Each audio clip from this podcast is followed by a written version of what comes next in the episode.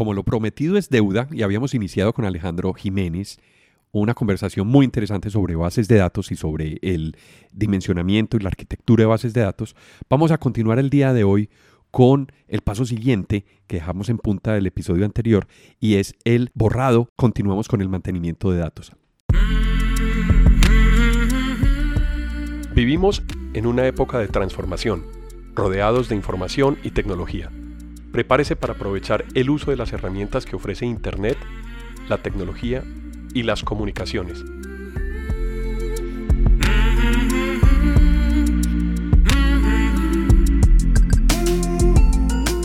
Conózcalas y aprenda cómo usarlas mejor. Bienvenidos.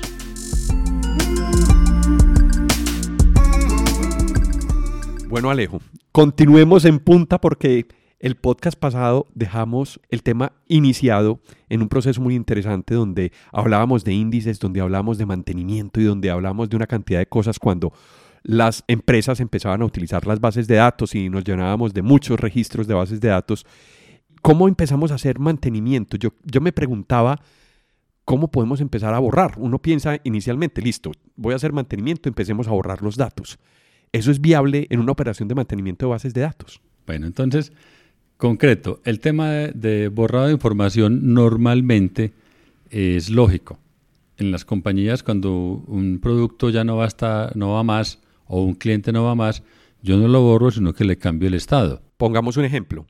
Tengo un cliente que es del sector salud y necesita guardar las historias clínicas durante 20 años. ¿Las historias clínicas de 20 años para atrás se pueden borrar? Yo no las puedo borrar. Digamos que las de 20 años atrás yo las podría retirar o las facturas de cinco años atrás, yo las podría retirar, pero ¿qué pasa? Nosotros hablamos antes de la integridad de los datos. Si yo tengo un cliente, yo le facturo a un cliente que existe.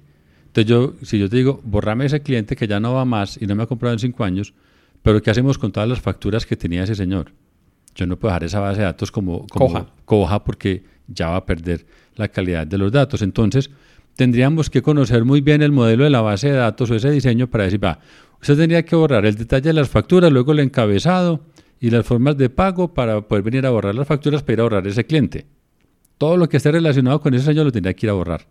Entonces ahí, digamos que, conceptualmente es un tema muy complejo porque yo no sé eso por dentro cómo es. Por eso, ¿cómo es el borrado en todos los sistemas? Lógico. Cámbiale el estado a ese cliente, póngale borrado. Ya, ya no existe, ya mi sistema.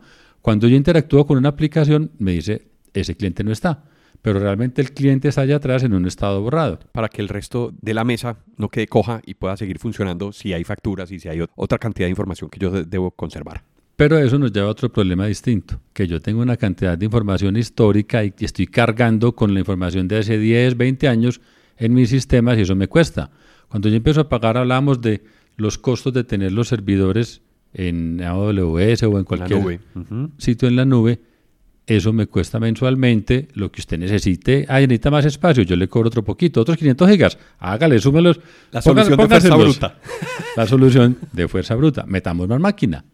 Entonces, más espacio es más costo. no se vuelve sostenible. Exacto, porque más espacio es más costo, pero administrar ese espacio, digamos técnicamente, subir esas tablas tan grandes le cuesta más procesador, más memoria, más todo. Entonces no es que yo ponga más disco exponga más máquina completa, con todo lo que implica ahí, y todo eso es platica. Entonces, para, para los que ponen el servicio es muy bacano eso, que yo le pongo más máquina y que mientras más pasa el tiempo, más grande las máquinas. Entonces, una, una alternativa es borrar la información. El borrado que, que usted me dice, venga, tengo esta tabla con 200 millones de registros y está desde el 2009, 2008. Bórreme tres años. Entonces, más o menos sería 100 millones o 150 millones, bórreme eso. Entonces le digo, borre, delete, o la fecha sea menor a esto, y ya, y me voy. ¿Qué pasa? ¿Cuál es la experiencia que hemos tenido? Que eso lo dejan corriendo por la noche, al otro día llegan y no hay sistema. Porque el proceso de borrado es una cosa demasiado costosa. Nosotros mencionábamos los índices y mencionábamos la, página del directorio telefónico donde estaba Peláez Alejandro. Entonces digamos que yo a Peláez Alejandro lo voy a retirar y yo borro ese registro. Esa página completa, él la tiene de alguna manera que garantizar, porque en una transacción de borrado, cuando yo le dije delete, where la fecha fuera menor a 2000, el, eso es una transacción. La transacción tiene una característica, es que es atómica, o sea, o toda se hace o toda se devuelve como transacción. Entonces, el borrar un registro se hace dependiendo de que se hayan borrado los otros 100 millones de registros. Todos se borran o todos se quedan. Pero yo no puedo decir que la alcancé a borrar hasta aquí y ahí voy. No. La transacción tiene que ser completa. Era como el problema de páginas que mencionaba, ¿cierto? O sea, si yo ya voy a quitar nombres de personas, la página puede tener otros nombres y se van a desordenar igualmente. Entonces rompo esa secuencia que tenía el sistema y por eso tratamos de volver a un backup o a recuperar la información de cómo estaba el sistema.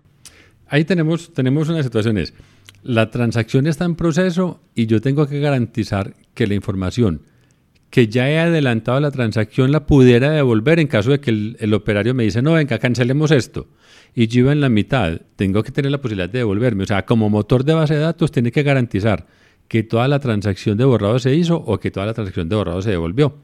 Entonces, una página, como estás diciendo, en la página donde estaba Peláez Alejandro, borramos ese registro. Listo. Eh, ¿Vamos a reordenar o no? no, eso se queda así. Simplemente lo borró y me quedó el huequito ahí. Sí. Pero está dependiendo de que la transacción no se ha terminado. O sea, todavía, digamos que, el proceso se hizo, pero, pero todavía no estamos seguros si se va a conservar o no ese cambio. Pero en esa misma página está Peláez Álvaro. Y a Peláez Álvaro le van a actualizar el teléfono. La base de datos tiene que garantizar que los dos cambios se, se puedan aplicar o que en cualquier momento uno de los dos cambios se pueda reversar, porque la transacción ya está en proceso. Entonces, sí se aplicó el cambio del, de Álvaro Peláez, que le cambiamos el teléfono y le pusimos el nuevo, pero el de Alejandro me dijeron, no, venga, devolvamos esto, que esto se está demorando mucho. Tiene que garantizar eso, pero multiplicado por 100 millones. Entonces eso empieza a gastar memoria, a gastar en almacenamientos temporales para garantizar que yo, hasta que no termine el último, no he aplicado la transacción, entonces en cualquier momento, hasta antes del último, me podría devolver. Se me viene a la cabeza una analogía y es la construcción o la ampliación de un puente.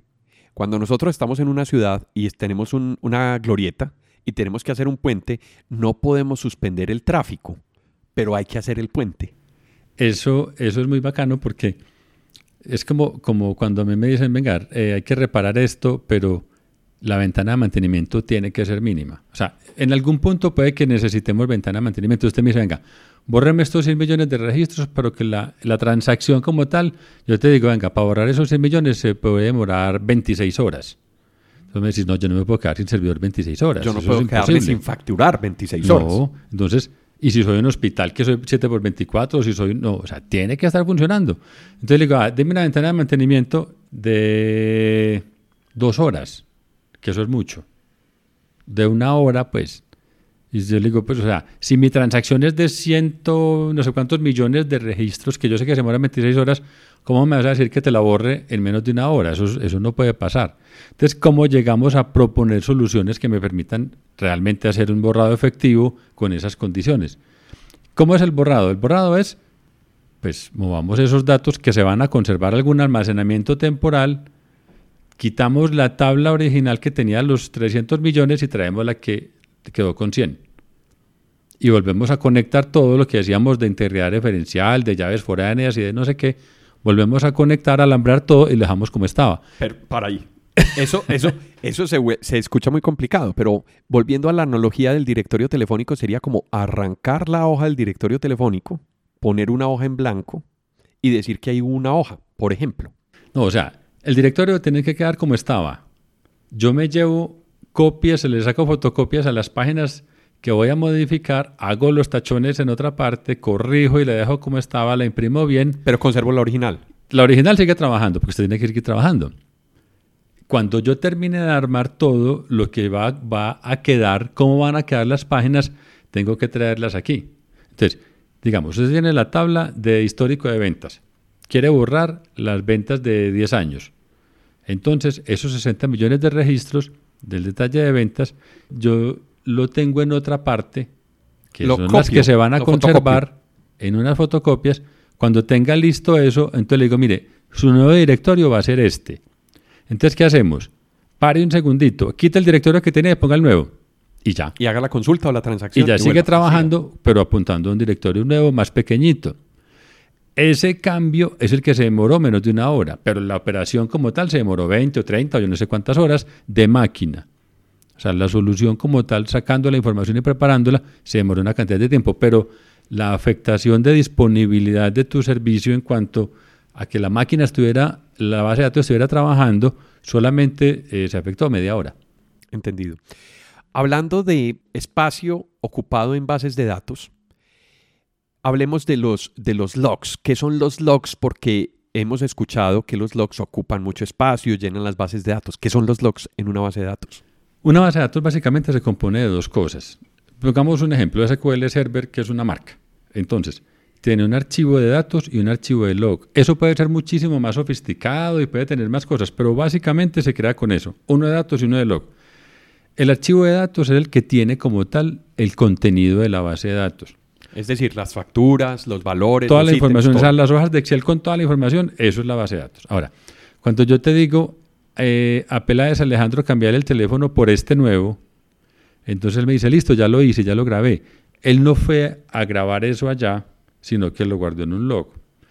Digamos que ese ejemplo, eh, pues me parece como muy raro, pues porque no lo grabó de una vez allá. Supongamos que yo le diga a mis productos, súbales el 1%, a todos. Entonces él tendría que ir a uno por uno a hacer ese cambio. Entonces él lo hace como la orden como tal la guarda en el log. Súbale el 1% a todos los productos. Terminé. Y después él empieza a aplicar y a buscar cuánto valía usted y le sube el 1%, a usted y le sube el 1% y lo va aplicando. Pero entonces él me respondió muy rápido y me garantiza que esos datos sí se van a conservar, pero no, lo, no me dejó esperando hasta que, Es hasta que como se una tarea programada para que el motor de base de datos la, la vaya ejecutando. Entonces, sí, me garantiza la integridad de los datos. Ahora decíamos, cuando usted borra 100 millones, cuando borra el primero o hasta el, penúltimo registro, usted se podría devolver. ¿Cómo garantiza eso? Con el log de transacciones. O sea, las páginas que estamos modificando, ¿dónde están? En el log. Los cambios que están pendientes que se podrían devolver en el log. Entonces, todo eso, el log de base de datos, eh, digamos que tiene las transacciones hasta que se terminaron de hacer. Cuando ya se terminó y se aplicó en el archivo grande que es el de base de datos, ¿ese log para qué me sirve? Para nada. Pues digamos que hasta donde estamos mirando no me sirve para nada. Ya se aplicó, ya se puede borrar. Asociado al log, pues hay otras operaciones. Por ejemplo, hágame un backup o hágame una replicación o hágame un sistema de, de continuidad y de no sé qué. Entonces ahí aprovecho el log porque es mucho más pequeño que los datos. Entonces, por ejemplo, yo hago un backup completo de mi base de datos eh, con el data center que está en, otro operador. El backup de la base de datos, la base de datos mide 2 teras y se demoró 20 minutos. Pero el log de transacciones ha crecido desde que hice ese, ese backup hasta este momento que han sido dos horas, ha crecido 200 megas o 500 megas. Entonces yo podría hacer un backup mucho más pequeño que es el del log y guardarlo. Entonces cuando yo restauro, yo podría restaurar el backup completo más las transacciones de esas dos horas y no me gasté los otros dos teras, sino que me gasté dos teras más, más 50 megas. Entonces, estrategias de copias de seguridad muy simples que me permiten moverme en el tiempo y no es solamente la copia de anoche, sino la copia de anoche más los logs de cada media hora hasta este momento que son las 5 y 40 de la tarde. Pero todo eso requiere una planificación, Alejo. Esa es la parte de la administración de la base de datos. Pues yo te decía cuando hablábamos alguna vez de bases de datos es que eso no se- eso funciona. Yo instalé eso siguiente, siguiente, siguiente y eso funciona. Alejo se refiere al episodio 3 de este podcast, las bases de datos y los sistemas de información en las empresas, que está disponible en este podcast y puedes escucharlo luego de terminar este. Continuemos. Sí, pero la administración es las mejores prácticas. Entonces, problemas de seguridad, problemas de continuidad, problemas de desempeño, problemas de... Todo eso se soluciona en una administración adecuada del motor de base de datos. Que era la analogía que habíamos dejado de programar las citas al taller. Es decir, si yo estoy eh, recorriendo X número de kilómetros, entonces el mantenimiento o el cambio de las llantas debería hacerlo más o menos a- en tal mes. Nosotros estamos acostumbrados a escuchar mantenimientos preventivos y correctivos. Entonces, correctivos es me avaré y hay que arreglar ese carro. Listo, preventivos es que cada 5.000 kilómetros le cambio aceite. Pero el close en esos dos, ¿dónde quedó? Pues yo, yo no espero que se me dañe el close para ir a, a- a- sino que hay un ruidito o el pedal está más duro, hay algún síntoma que me da una idea de que ahí algo está pasando. Entonces, venga, nosotros cuando hacemos administración de servidores con nuestros clientes, ese tipo de cosas las tenemos. Digamos, yo conozco tu servidor y yo hago como un baseline. Entonces, ¿qué tan duro es el close? ¿Qué ta, ¿Cuántos kilómetros ruedan al mes estas llantas? ¿Qué hacen? No sé qué. Si eso se mueve de ahí, yo te digo, venga, hay una variación, revisemos algo. revisemos llantas. Entonces es una, una, como un conocerte, conocer cómo se comporta ese servidor, cuánto, recurso de procesador consume, o porque es que se disparó eso en un momento. ¿Qué pasó? Ah, no es que hicimos un cierre. Ah, bueno. O sea, si usted normalmente se gasta tanto en gasolina al mes, este mes algo pasó este fin de semana, sí es que estuvimos en, ah, listo, entonces ya, ya me das una explicación, o es que estás botando aceite. Pues, o sea, algo está pasando. Entonces, ese tipo de cosas las tenemos controladas y nos invita a tomar decisiones oportunas que, nos, que, que son, venga, solucionemos esto, revisemos esto, no cuando ya el motor se cayó y ya nos quedamos sin base de datos y sin sistema y no estamos facturando, que corremos a llamar a alguien que nos solucione el problema y nos apague el incendio. El sistema está funcionando, pero ¿cómo garantizo esa continuidad? ¿O cuánto tiempo me toma recuperarme de una falla? Hay dos tiempos. Uno o sea, desde el momento de la falla hasta que yo la detecté y tomé una decisión. Entonces, cuando llegamos esta mañana, él, no había sistema. ¿Cuándo se dañó? Yo no sé, yo me di cuenta esta mañana. Ah, sí, se dañó anoche a las 9. O sea que los backups de anoche no se hicieron. Entonces devuélvase más. Listo. La gerente llegó, no tomamos decisiones sino hasta las 11. A las 11 dijimos, bueno, hay que hacer no sé qué. ¿Cuánto tiempo se demora en restaurar ese backup? Tres horas. Entonces no es que usted se demore tres horas en tener su sistema en línea, se demoró desde anoche a las 9 hasta hoy a las 4 de la tarde. Todo eso tiene que sumarlo. Para tomar la decisión y todavía quedan tres horas para ejecutar lo que es correcto. Entonces, ese tipo de cosas se podrían identificar. Venga, su disco se le está llenando, porque yo ya sé cómo se comporta su servidor. Entonces, su disco se le está llenando y yo le digo con tiempo. Si sigue así, le van a quedar otros ocho días de disco, con ese ritmo que tiene. Entonces, usted toma una decisión ya. No es cuando, cuando se le llena el disco, la máquina se murió, entonces ya si miramos qué vamos a hacer. Ese es, ese es el tipo de cosas que hay que incluir en una administración de un servidor. Es como planear precisamente a medida que se vayan utilizando los recursos, cómo va a ser los procesos de mantenimiento y estar muy atentos a cómo se está comportando el sistema, por si hay una variación, poderla contener o poderla arreglar antes de que falle del todo y nos deje tirados el sistema y no podamos usarlo. Exacto. Porque es que o, me falla del todo o yo le digo a gerencia, cómpreme un disco más grande, que es que este se me está llenando. Entonces, venga, ¿y por qué se le está llenando?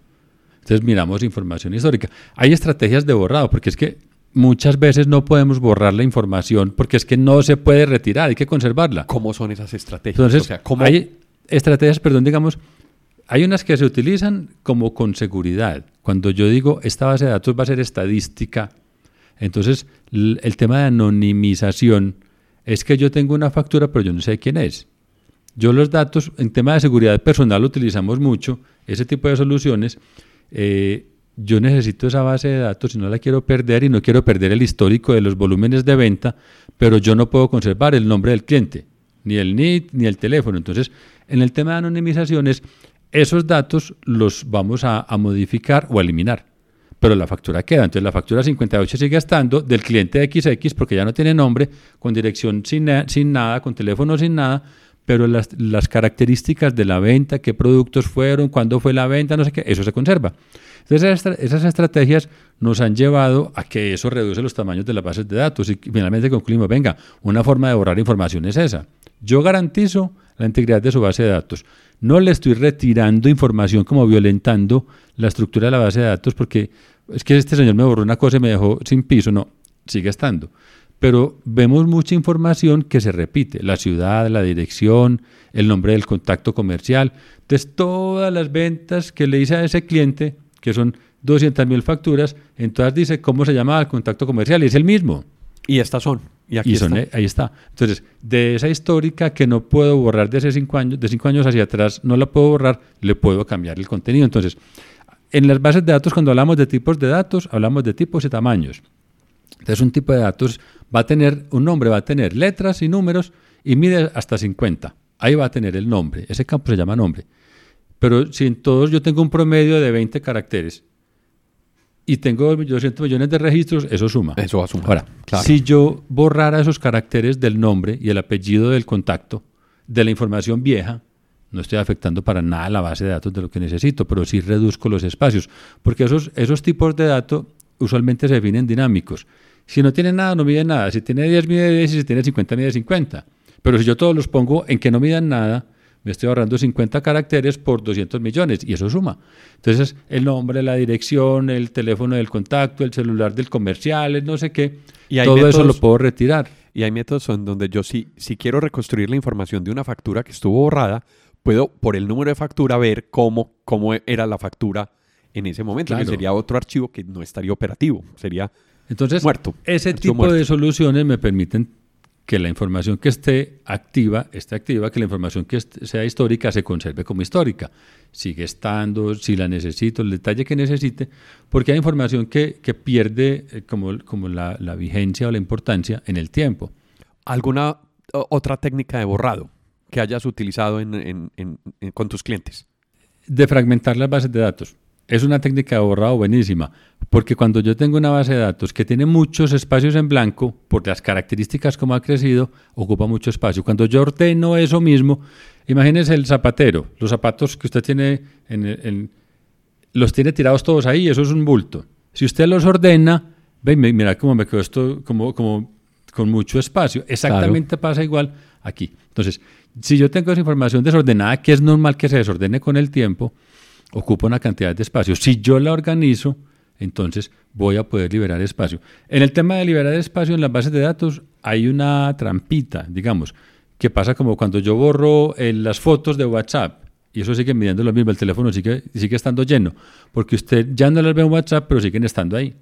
Entonces pasa con las bases de datos, que yo libero el espacio y me dice, sí, usted ya tiene una base de datos con 500 eh, gigas ocupados, pero mide un tera para el sistema operativo. Entonces tiene que devolverle al sistema operativo ese espacio. Entonces una cosa es la operación que reduzca el, el- el espacio en el motor. requerido ocupado y otra cosa es liberarlo al sistema operativo. Siempre hay que hacer esas, esas dos tareas porque siempre nos queda faltando un pedacito. ¿Hay alguna tarea que se pueda hacer con índices para borrado? Los índices se recomienda que sean mucho más pequeños, pero es desde el diseño. Cuando un índice es muy grande, entonces digamos, yo tengo un índice por nombre y apellido y dirección. Entonces cuando yo busque Alejandro Peláez con tal dirección, él lo va a encontrar inmediatamente porque es que está indexado. Pero venga, ese campo de dirección sí era eficiente para buscar. O yo hago un índice por ciudad. Yo soy una compañía de taxis, supongamos, y hago un índice por ciudad. Aquí, aquí estamos en el área metropolitana, entonces yo tengo casi todos los clientes en Medellín, muchos en Envigado, otros en Sabaneta, un poquito en Caldas. Listo.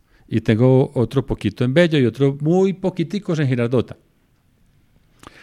Y hago un índice por ciudad. Eso me sirve, eso es eficiente, esa vaina qué. Y la ciudad es el texto de la ciudad, eso es una cosa completamente ineficiente y costosa. Entonces, venga, ¿por qué no hacemos un índice por el teléfono, que es por donde usted busca? O por el no sé qué. Ahora, después de que solucione ese problema, su índice va a ocupar poquito espacio en vez de, de requerir tantas páginas como el otro, porque encontramos casos en los que, en el ejemplo del directorio telefónico, tengo un directorio telefónico de 100 páginas con un índice de 1000 páginas. Entonces yo prefiero irme a buscar el directorio que buscar en el índice. Y eso, no- y eso pasa No con muchísimo, con mayor frecuencia de la que uno piensa. Bueno, Alejo, otro tema más visto aquí en cómo funcionan las bases de datos, un tema muy interesante. Muchas gracias por estar en Transformación Digital. Volvámonos a encontrar más adelante, Alejandro, y seguimos hablando de, de este y otros temas. Muy bien, Alejo, muchísimas gracias por invitarme. Y sí, hay tema, hay mucho tema para trabajar. A quienes nos escuchan y nos acompañaron a lo largo de este episodio, muchas gracias por estar en Transformación Digital. Recuerden que pueden escribirnos por correo electrónico a la dirección alejandropelaesr@gmail.com. También pueden visitar nuestra plataforma ingresando a la dirección https apelaes.podbean.com.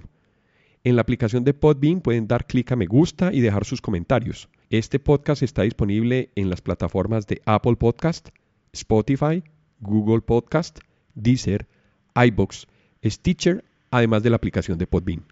También cuéntenos qué temas quisieran escuchar en eh, futuros episodios. Si les gustó el tema y si quieren apoyarnos en transformación digital, por favor compartan este episodio con sus amigos y con las personas a quien les puede interesar estos temas. Esto fue Transformación Digital. Hasta pronto.